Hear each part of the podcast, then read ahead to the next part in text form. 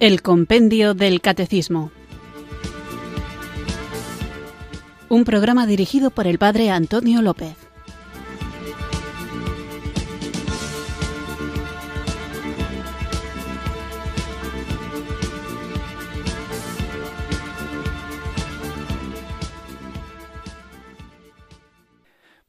Buenas tardes, queridos oyentes de Radio María. Recibido un cariñoso saludo desde Irurzun, en Navarra, quienes sintonizáis una tarde más esta radio que cambia vidas, esta emisora de la Virgen, Radio María, para escuchar el programa El Compendio del Catecismo, nuestro espacio diario de formación católica en el que tratamos de conocer la fe que queremos vivir, compartir y defender.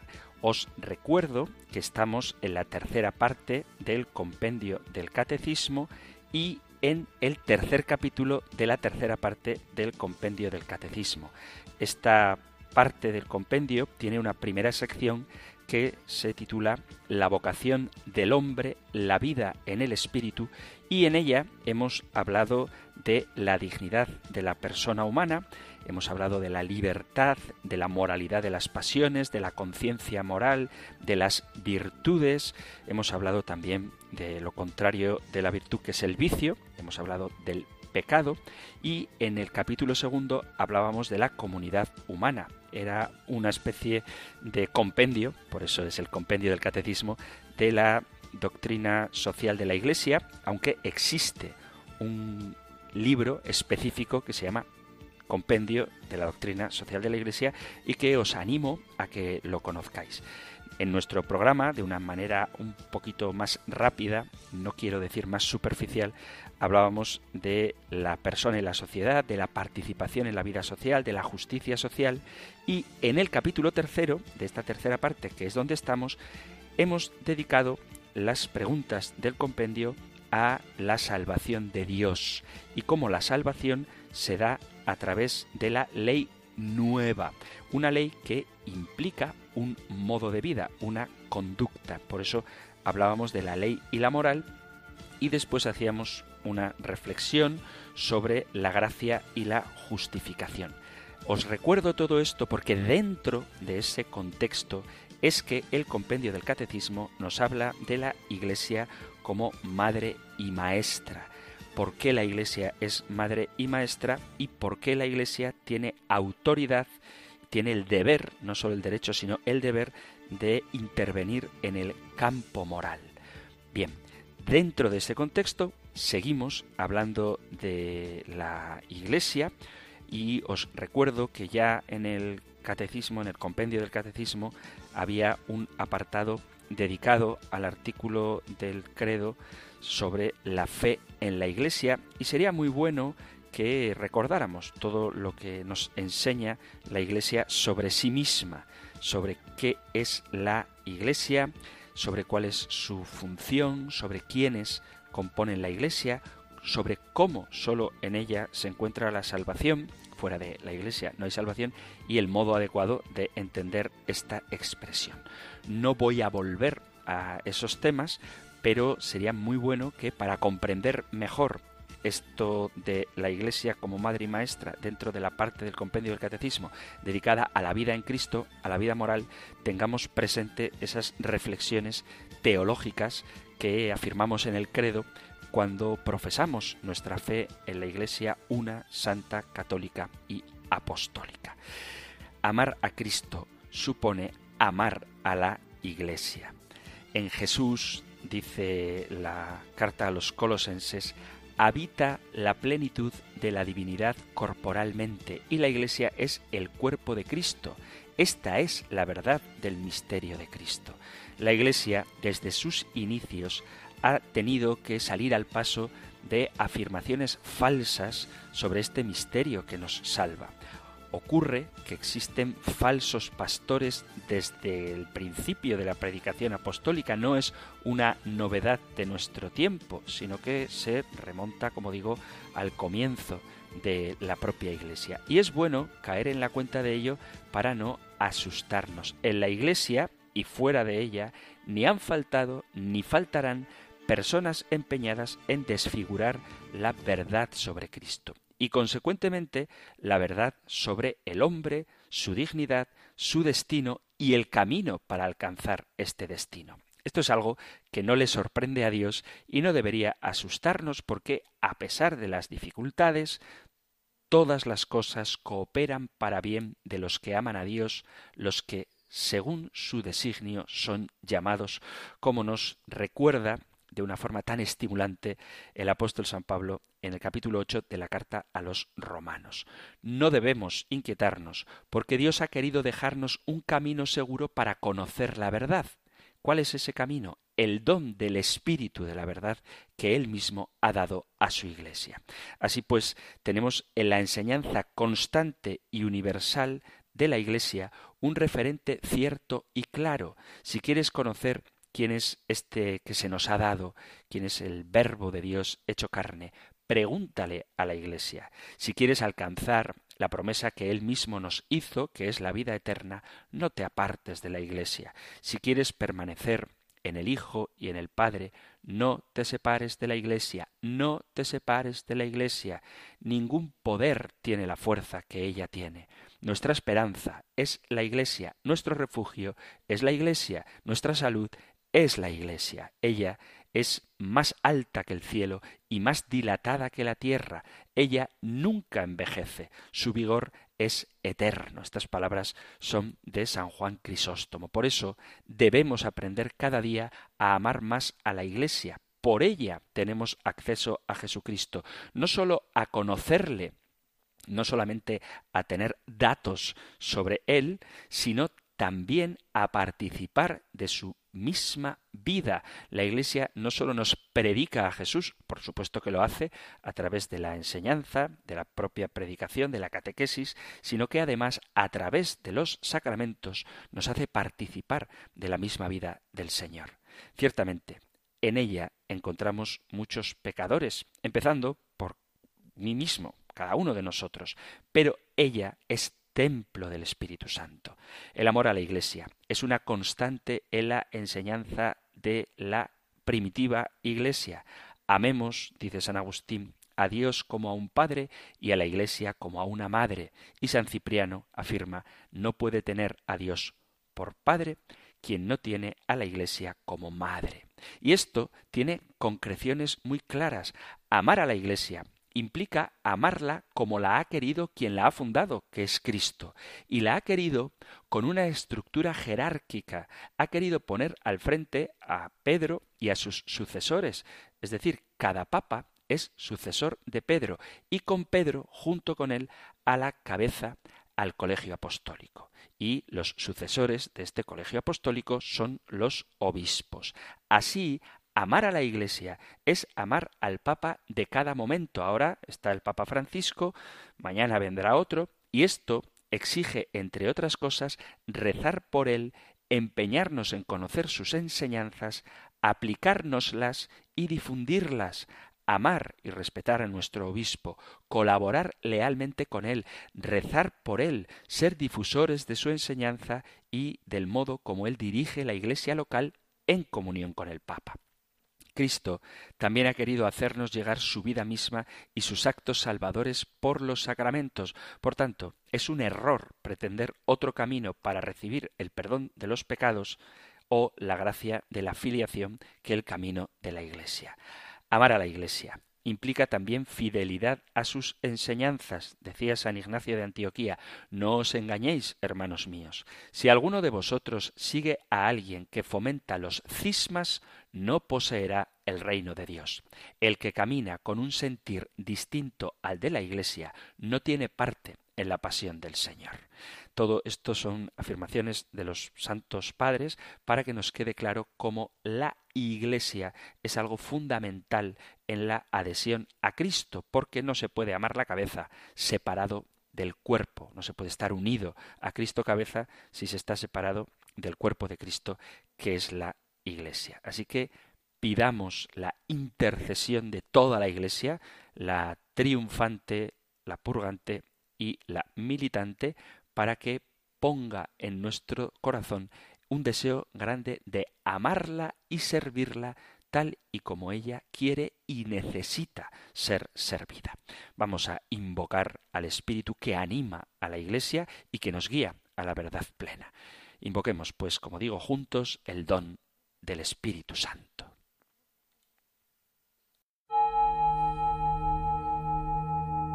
Ven Espíritu, ven Espíritu, ven Espíritu.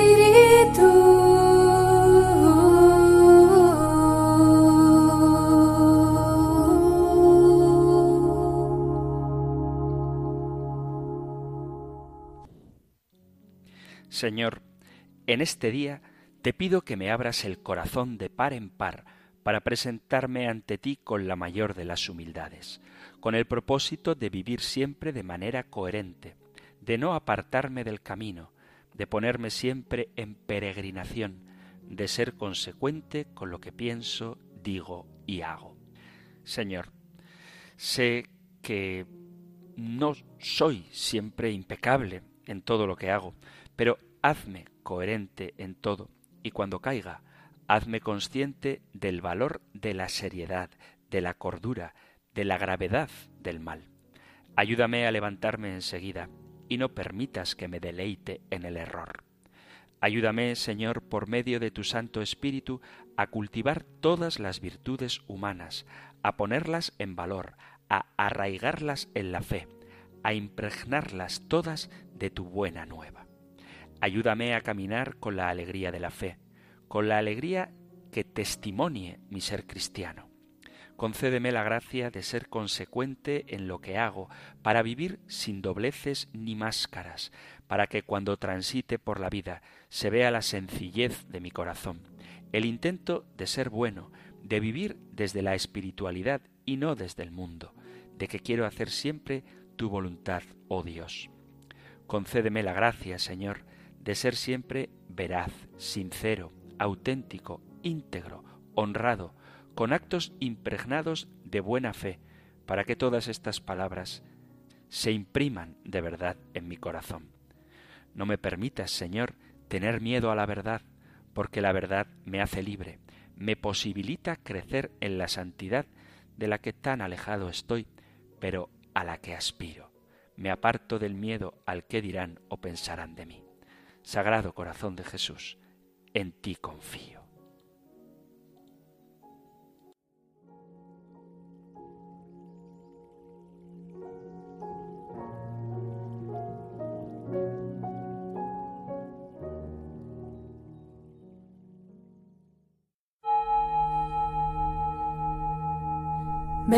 Espíritu,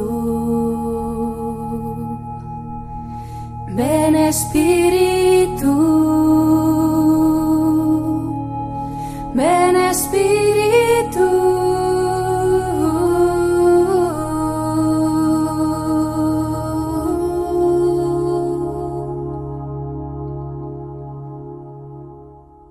Vamos allá con nuestro nuevo programa en el que vamos a hablar de la Iglesia, en concreto de los preceptos de la Iglesia.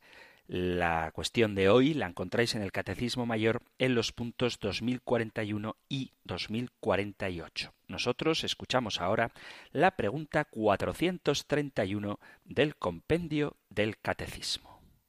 Número 431. ¿Qué finalidad tienen los preceptos de la Iglesia? Los preceptos de la Iglesia tienen por finalidad garantizar que los fieles cumplan con lo mínimo indispensable en relación al espíritu de oración, a la vida sacramental, al esfuerzo moral y al crecimiento en el amor a Dios y al prójimo.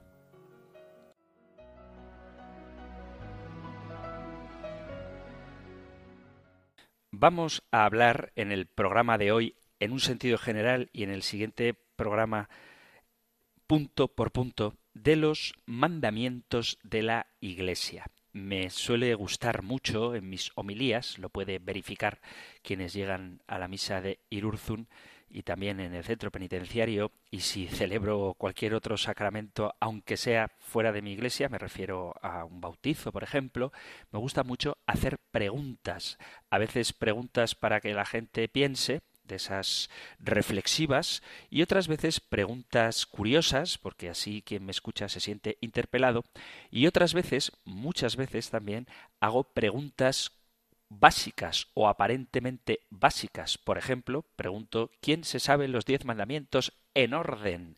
Y os llamaría la atención la sonrisa incómoda de muchos católicos que dicen que se sabrían los mandamientos, pero quizá no en orden. Me suele gustar preguntar también, por ejemplo, cuáles son las obras de misericordia, y no todo el mundo se las sabe.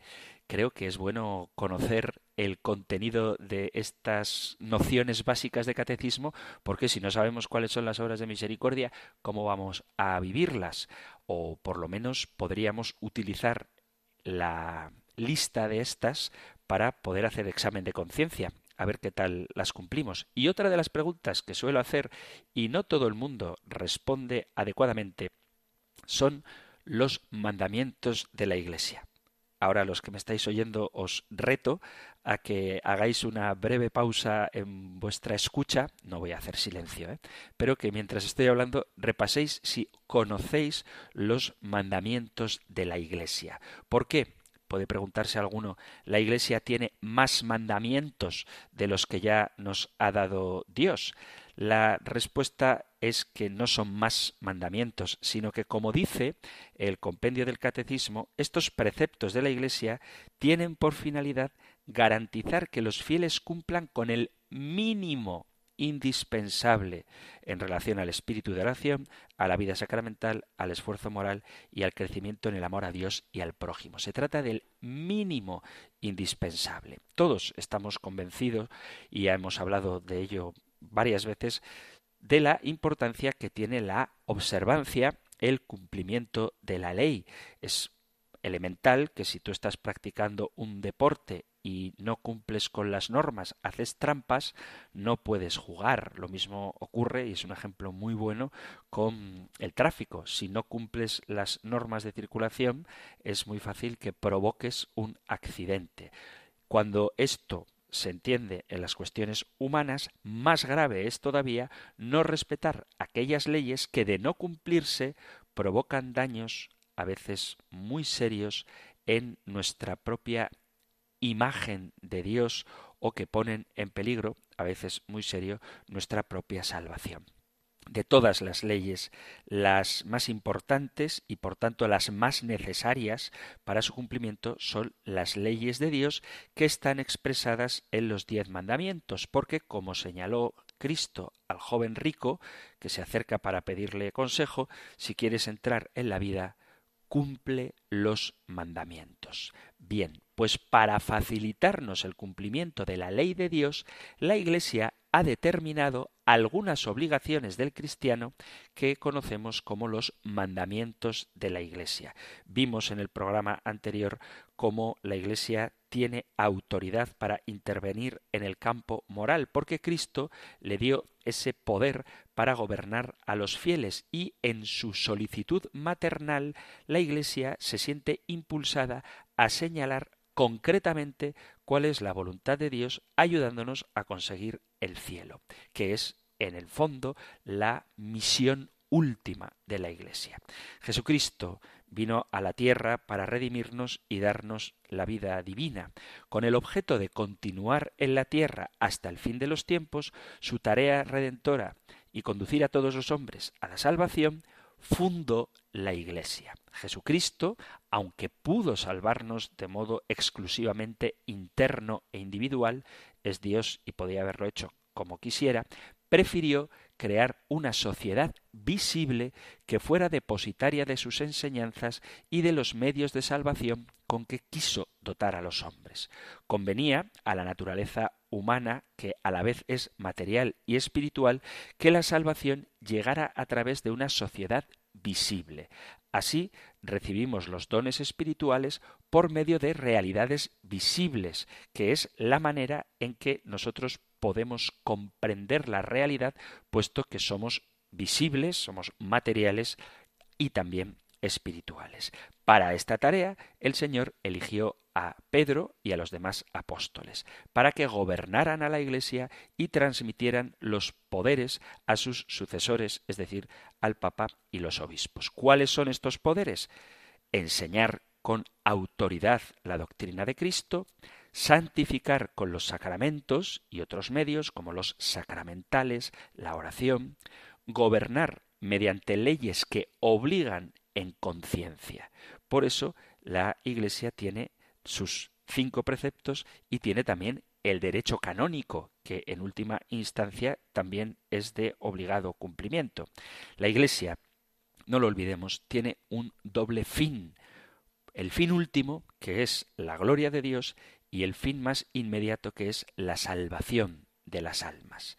Cristo concedió efectivamente a su Iglesia el poder de gobernar y envió a los apóstoles y a sus sucesores por el mundo entero para que predicaran el Evangelio, bautizaran y enseñaran a guardar todo lo que él había mandado. El Señor dice, el que a vosotros oye, a mí me oye. Evangelio de Lucas capítulo 10 versículo 16. Y en el capítulo 20 de San Juan, Cristo resucitado dice, como me envió a mí el Padre, así os envío yo a vosotros. Y por esta autoridad la Iglesia puede dictar normas y leyes. La Iglesia tiene no solo el derecho, sino también la obligación de fijar a los fieles las prescripciones que considere oportunas. ¿Por qué? Porque ha recibido de Cristo el mandato de conducir a los hombres a la vida eterna, siendo depositaria e intérprete, que no creadora, pero sí depositaria e intérprete de la revelación divina. Al imponer los preceptos, la Iglesia pretende asegurar mejor el cumplimiento de los mandatos de Dios y las enseñanzas del Evangelio. Y además de haber recibido este mandato de Cristo, ha recibido una misión en la que constituye la Iglesia como sociedad perfecta que puede prescribir las normas precisas para la consecución de sus fines, para la consecución de su tarea. Entonces, cuando la Iglesia nos da sus mandamientos, no se trata de que quiera imponer cosas nuevas más allá de los mandamientos de Dios, sino que lo que trata es de ayudarnos a asegurar que cumplamos mejor esos mandamientos de la ley de Dios y los consejos que Jesús nos dejó a través del Evangelio. De hecho, las leyes de la Iglesia, espero que lo veremos en el próximo programa, lo que hacen generalmente es determinar el tiempo y el modo de cumplir los mandamientos de Dios.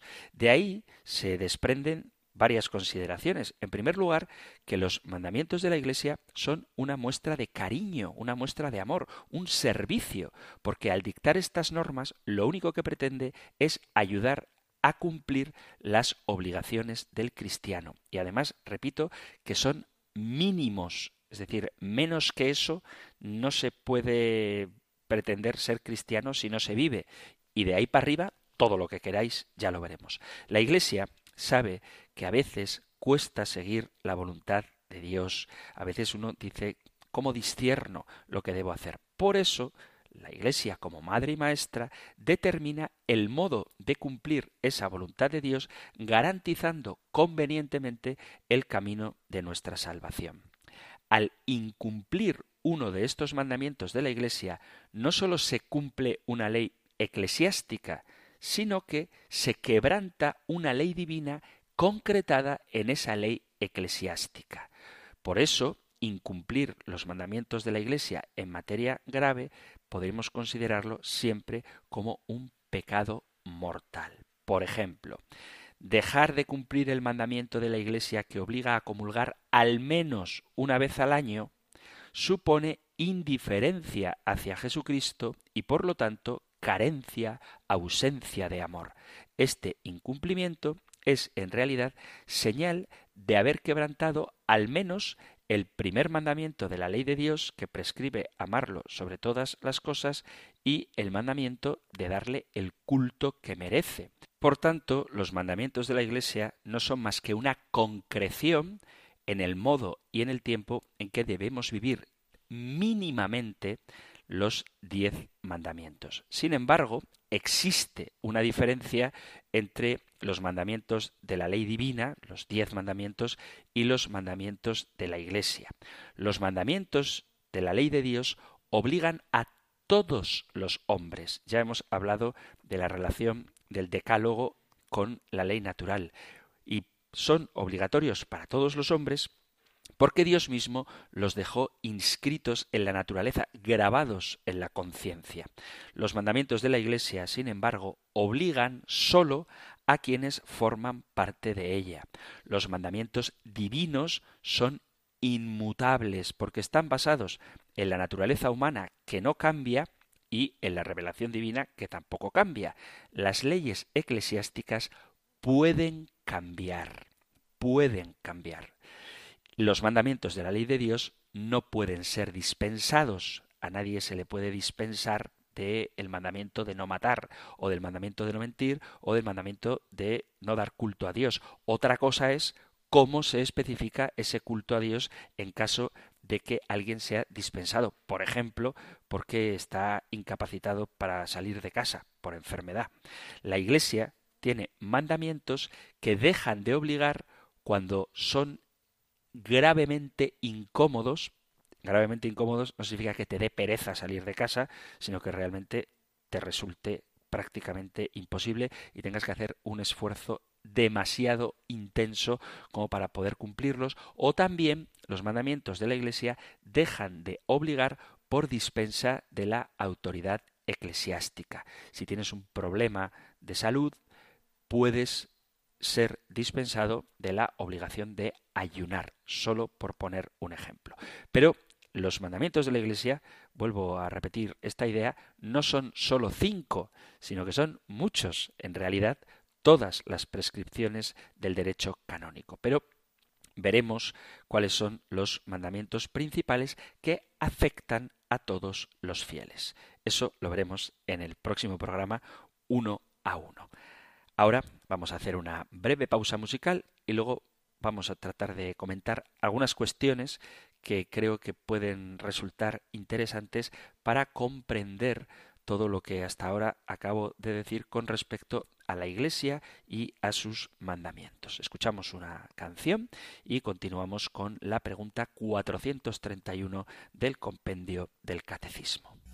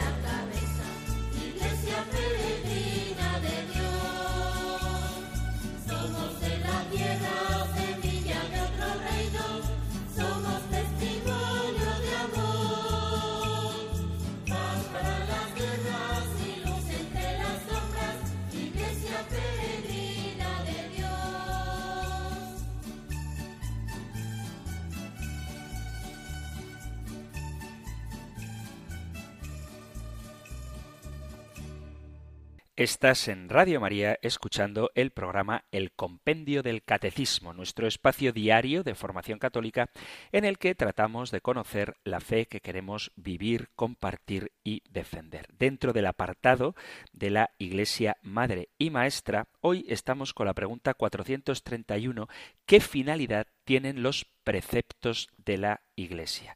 Y lo único que pretende la Iglesia con sus preceptos es garantizar que los fieles cumplan con un mínimo indispensable en relación al espíritu de oración, a la vida sacramental, al esfuerzo moral y al crecimiento en el amor a Dios y al prójimo.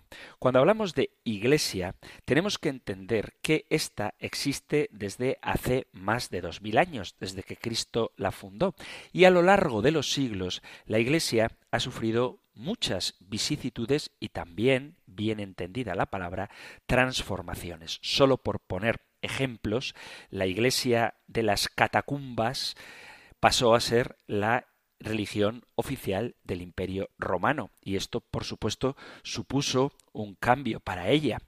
La Iglesia, después de pasar del Imperio romano a ser la maestra de toda Europa en la Edad Media, pasó a ser después a ser desafiada por la cultura y los poderes públicos de la modernidad.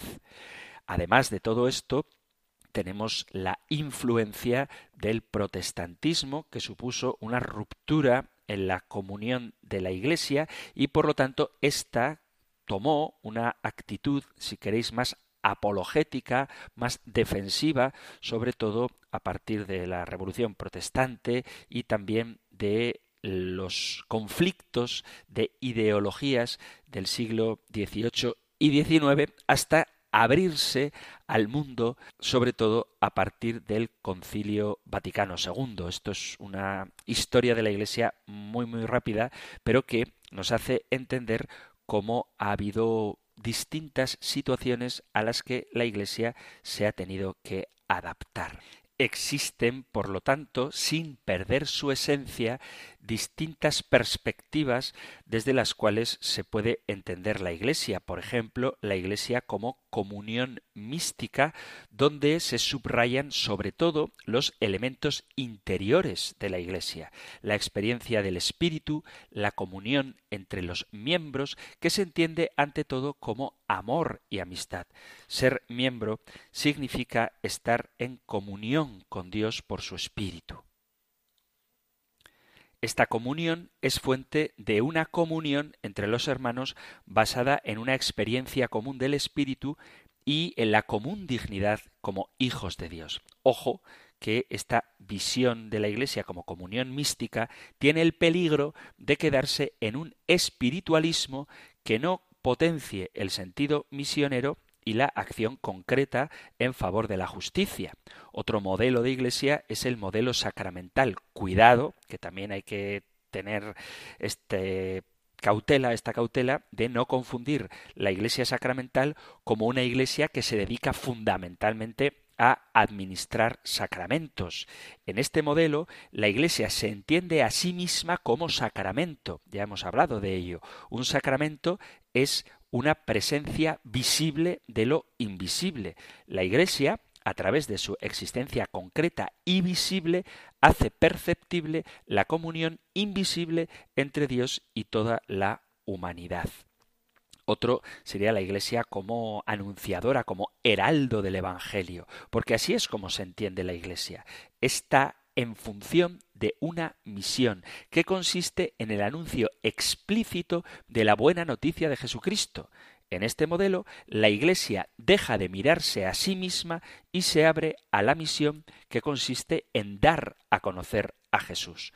Hay que tener cuidado también de que estas palabras que predicamos se hagan creíbles a través de signos concretos y reales. Y un modo de hacer concreto y real esta predicación sería otro modelo de la Iglesia como servidora. La misión de la Iglesia no es sólo proclamar a Cristo, sino hacerle presente en situaciones de pobreza, en situaciones de marginación, de exclusión, el único lenguaje inteligible es el de el servicio concreto. Sirviendo a los pobres, la Iglesia realiza su ser. Pero ojo, cuidado, no hay que caer en el error de eliminar las otras dimensiones y convertir la Iglesia meramente en una ONG como hay tantas otras. Por lo tanto, estos distintos modelos de Iglesia no son excluyentes los unos de los otros, sino que son complementarios. Ninguna de estas dimensiones da la plenitud total a lo que es la vocación de la Iglesia si no se viven todas. Si se absolutiza uno solo de estos modelos con exclusión de los demás, se produciría una iglesia unidimensional que falsea el don de Dios. Bueno, pues dentro de estos modelos de iglesia existe también una expresión que he utilizado antes de iglesia como sociedad perfecta, que no significa que seamos perfectos en la iglesia, sino que la iglesia como tal, como institución, es una sociedad perfecta. ¿Estás queriendo decir que la Iglesia todo es perfecto y que todos somos santos y que por eso es una sociedad perfecta? No. Por sociedad perfecta se entiende aquella sociedad que posee un fin completo y en su orden se basta a sí misma para conseguir dicho fin. Por lo tanto, las sociedades perfectas no están subordinadas a otras sociedades, sino que son independientes. Por ejemplo, la Iglesia, para conseguir su fin, no necesita de ninguna otra sociedad. La Iglesia, en sentido estricto, no necesita del Estado. Tiene su propio fin, que es la gloria de Dios y la salvación de los hombres, y tiene sus propios medios. Y entre esos medios están las normas. Y de ahí que como sociedad perfecta pueda establecer preceptos orientados, y esto es algo que debe quedar muy claro, a garantizar que los fieles cumplan con los mínimos indispensables de su condición de cristianos. Entonces, cuando hablo de sociedad perfecta, no me refiero a que la Iglesia sea perfecta. Cuando se habla de sociedad imperfecta, se entiende aquella sociedad cuyo fin es incompleto o no se basta a sí misma, por lo cual tendría que estar subordinada a otra sociedad superior que tenga por fin el mismo bien, pero de manera completa. En ese sentido, es que he dicho y mantengo y sostengo que la Iglesia es una sociedad perfecta.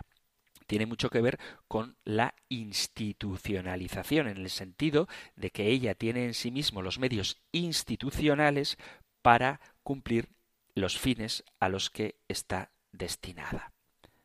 Por eso, para tener una visión completa de la Iglesia, además de esa dimensión mística o espiritual, además de esa dimensión de anunciadora y de esa dimensión de servidora, la Iglesia tiene esa dimensión como sociedad perfecta y ahí es donde encajan los mandamientos de la Iglesia y en general todo el derecho canónico. Por eso, cuando hablaba de la diferencia entre los mandamientos de la Iglesia y los mandamientos de la ley de Dios, decía que los de la ley de Dios son inmutables, mientras que la Iglesia sí que podría cambiar algunas de las normas que ella misma da al servicio de los mandamientos de la ley de Dios. Esto es una cosa que a veces a quien no la entiende bien le puede resultar un poquito escandaloso, pero hay niveles en las orientaciones de la enseñanza de la Iglesia. Por un lado, están aquellas basadas en el Evangelio, que no pueden cambiar porque el Evangelio es algo que ella ha recibido y tiene el deber de custodiar. Luego estaría la disciplina canónica, para el orden de la sociedad eclesial, donde entrarían todas las normas del derecho canónico, que están explícitamente los mandamientos de la Iglesia en el derecho canónico, ya lo veremos, y por otro lado, la práctica pastoral para la vida sacramental de los fieles. Entonces, la enseñanza de la Iglesia está basada en el Evangelio, que luego pone plasmada en el derecho canónico que puede cambiar y luego está sin que entre en contradicción la práctica pastoral, que es siempre pedagógica. Hay normas que se pueden reformar o renovar a fin de que se adapten mejor a la misión salvífica que ha sido confiada a la Iglesia. Que nadie se escandalice de que diga que la Iglesia puede reformar o renovar algunas normas disciplinarias, porque esto no es una frase mía, sino del Papa San Juan Pablo II en la Constitución Apostólica Sacre Discipline Leges. Constitución Apostólica que escribió con ocasión de la promulgación del nuevo derecho canónico. Es decir, que el derecho canónico ha cambiado, dice el Papa. Las leyes de la Sagrada Disciplina, la Iglesia Católica las ha ido reformando y renovando en los tiempos pasados a fin de que, en constante fidelidad a su divino fundador, se adaptasen cada vez mejor a la misión salvífica que le ha sido confiada.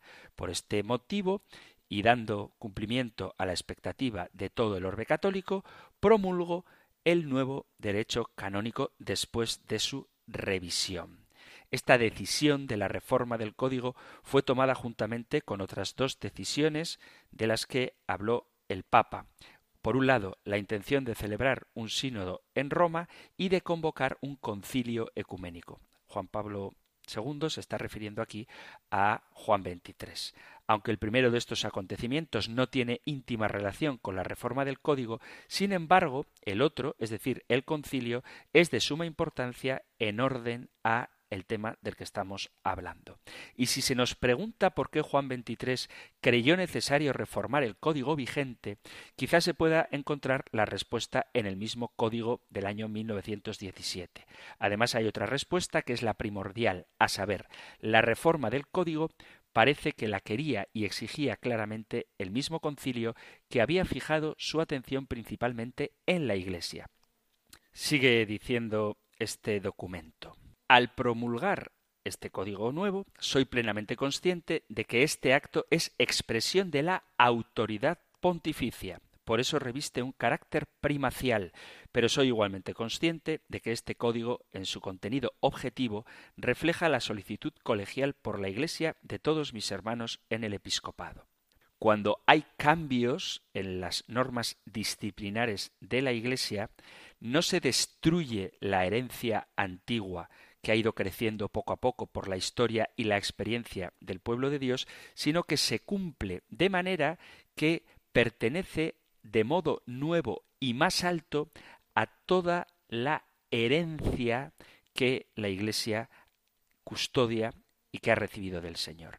Y pone como ejemplo al propio San Pablo. Dice, por eso, aunque San Pablo al exponer el misterio pascual, enseña que la justificación no es nada por las obras de la ley, sino por la fe, sin embargo, no excluye la fuerza obligante del decálogo, ni niega la importancia de la disciplina en la Iglesia de Dios. Así, los escritos del Nuevo Testamento nos permiten captar mucho más esa misma importancia de la disciplina para entender mejor los vínculos que la conexionan de modo muy estrecho con el carácter salvífico del anuncio mismo del Evangelio. Siendo eso así, parece suficientemente claro que la finalidad del código, de las normas, no es en modo alguno sustituir en la vida de la Iglesia y de los fieles la fe, la gracia, los carismas y sobre todo la caridad. Por el contrario, el código mira más bien a crear en la sociedad eclesial un orden tal que, asignando la parte principal al amor, a la gracia y a los carismas, haga a la vez más fácil el crecimiento ordenado de los mismos en la vida tanto de la sociedad eclesial como también en cada una de las personas que pertenecen a ella el derecho canónico, las normas, son absolutamente necesarias para la Iglesia, puesto que ella está constituida como un cuerpo social y visible, también tiene necesidad de normas para que su estructura jerárquica y orgánica resulte visible, para que el ejercicio de las funciones que le han sido confiadas divinamente, sobre todo la de la sagrada potestad y la de la administración de los sacramentos se lleve a cabo de forma adecuada, para que promueva las relaciones mutuas de los fieles con justicia y caridad, y garantice y defina los derechos de cada uno. Y finalmente, para que las iniciativas comunes, en orden a una vida cristiana cada vez más perfecta, se apoyen, refuercen y promuevan por medio de las normas canónicas. Finalmente, dice el documento, las leyes canónicas por su misma naturaleza deben ser observadas.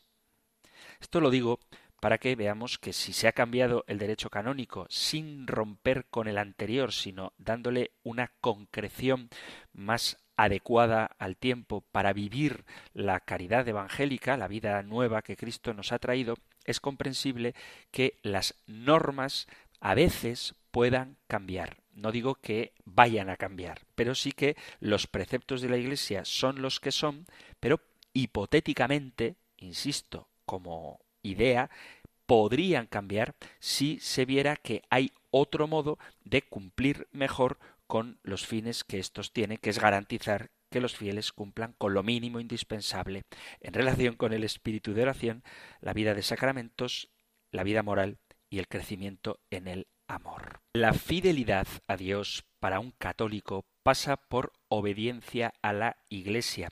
Mirad que estamos asistiendo a un fenómeno relativamente nuevo. Hasta Benedicto XVI parece que ningún buen católico debía poner en duda la sumisión incondicional al Papa. Hasta entonces se mantenía firme la convicción tradicional que estaba vigente desde el Papa Gregorio que obedecer a Dios significa obedecer a la Iglesia y esto a su vez significa obedecer al Papa y viceversa. Esto es así desde el principio. Esta idea quedó difuminada luego ya con el protestantismo, también con la ilustración y la modernidad. Por eso, con la eclesiología que se desarrolla en el siglo XIX, se prepararon los ambientes católicos para aceptar sin condiciones las afirmaciones del Vaticano I que se mantuvieron firmes hasta Pío XII.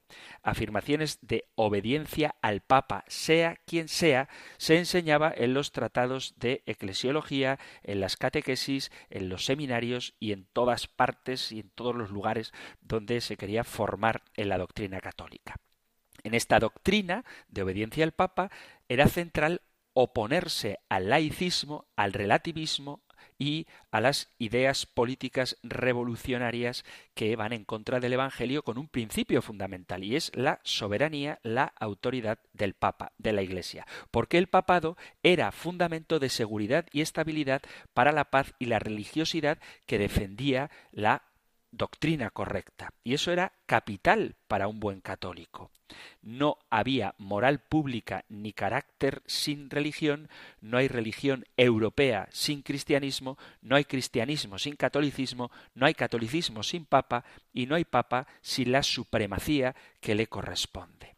Esto es algo que se ha vivido desde los orígenes de la Iglesia, sobre todo cuando más falta ha hecho tener una roca firme a la que asirse en momentos de dificultad. Y esto parece que se ha seguido viviendo así por parte de quienes quieren ser buenos católicos hasta que el Papa Benedicto XVI presentó su renuncia, porque ahora estamos viviendo en la Iglesia algo problemático, y es que muchos de los que antes predicaban la sumisión al Papa como criterio de autenticidad católica, ahora parece que no quieren ni siquiera oír hablar del Papa. Dan la impresión de que les interesaba lo que decía el Papa cuando eso coincidía con su manera de entender la vida evangélica. Por lo tanto, nuestra obediencia a las normas de la Iglesia, que son disciplinares y que pueden cambiar, no tiene que estar supeditado, nuestra obediencia no tiene que estar supeditada a nuestro particular modo de entender cómo debe ser la vida cristiana. La Iglesia, el Papa en concreto, en comunión con los obispos, pero no es el Papa el que tiene que estar en comunión con los obispos, sino los obispos los que tienen que estar en comunión con el Papa, tiene autoridad para, desde su propio ministerio, que es muy especial, dar las normas que él considere más adecuada para responder a las necesidades espirituales del hombre de nuestro tiempo.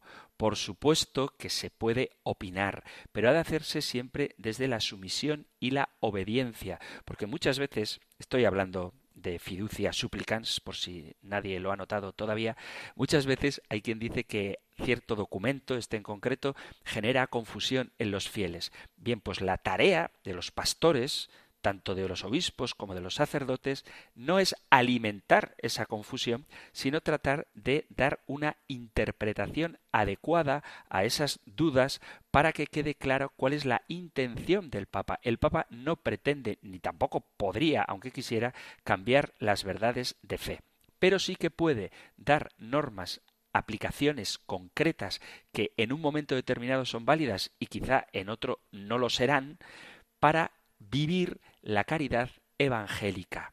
Dice el Papa Francisco en Gaudete et Exultate que Dios puede estar en vidas muy extrañas, cito literalmente. Tampoco se puede pretender definir dónde no está Dios, porque Él está misteriosamente en la vida de toda persona, está en la vida de cada uno como Él quiere, y no podemos negarlo con nuestras supuestas certezas. Aun cuando la existencia de alguien haya sido un desastre, aun cuando lo veamos destruido por los vicios y las adicciones, Dios está en su vida. Si nos dejamos guiar por el Espíritu, más que por nuestros razonamientos, y debemos buscar al Señor en toda vida humana. Esto es parte del misterio que las mentalidades gnósticas terminan rechazando porque no pueden controlar. Os recuerdo que en Gaudete et Exultate el Papa habla del gnosticismo, del neognosticismo y del neopelagianismo. La doctrina se puede explicitar lícitamente de muchas maneras. Dice, llegamos a comprender muy pobremente la verdad que recibimos del Señor. Con mayor dificultad todavía logramos expresarla. Por ello, no podemos pretender que nuestro modo de entenderla nos autorice a ejercer una supervisión estricta de la vida de los demás. Quiero recordar que en la Iglesia conviven lícitamente distintas maneras de interpretar muchos aspectos de la doctrina y de la vida cristiana que en su variedad ayudan a explicitar mejor el riquísimo tesoro de la palabra. Es verdad que a quienes sueñan con una doctrina monolítica defendida por todos sin matices, esto les puede parecer una imperfecta dispersión. Y estas frases las usó él mismo en Evangelii Gaudium. Os cuento todo esto porque, hablando de los preceptos de la Iglesia, son distintos de los preceptos de la ley de Dios y tienen como finalidad los de la Iglesia, ayudarnos a cumplir los de Dios.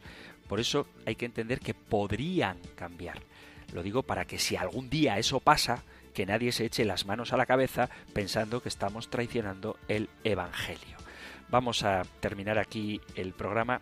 Solo quiero recordaros que nuestra fidelidad a la Iglesia pasa por nuestra obediencia al Papa. Y si algo nos cuesta entenderlo, tenemos que tratar de comprender con serenidad cuál es la intención del Santo Padre en este caso. Y desde luego nunca alimentar la confusión, las discrepancias o poner en duda la buena intención del Papa, porque para mí personalmente es muy doloroso cuando escucho por parte de algunos sacerdotes este tipo de comentarios. En cualquier caso, seguiremos hablando de los mandamientos de la Iglesia que nos da la Iglesia para ayudarnos a conseguir el cielo que solo conseguiremos si somos fieles a los mandamientos Dios.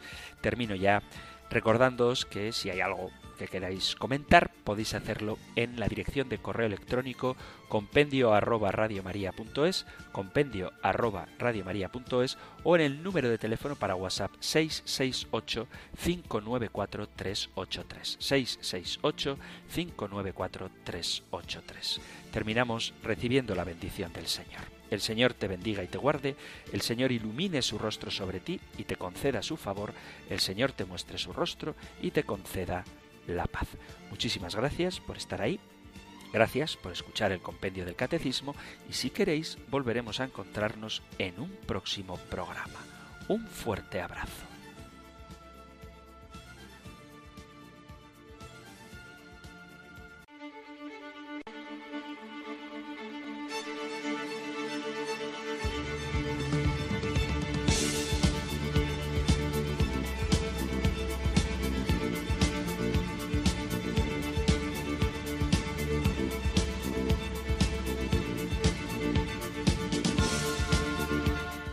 El Compendio del Catecismo.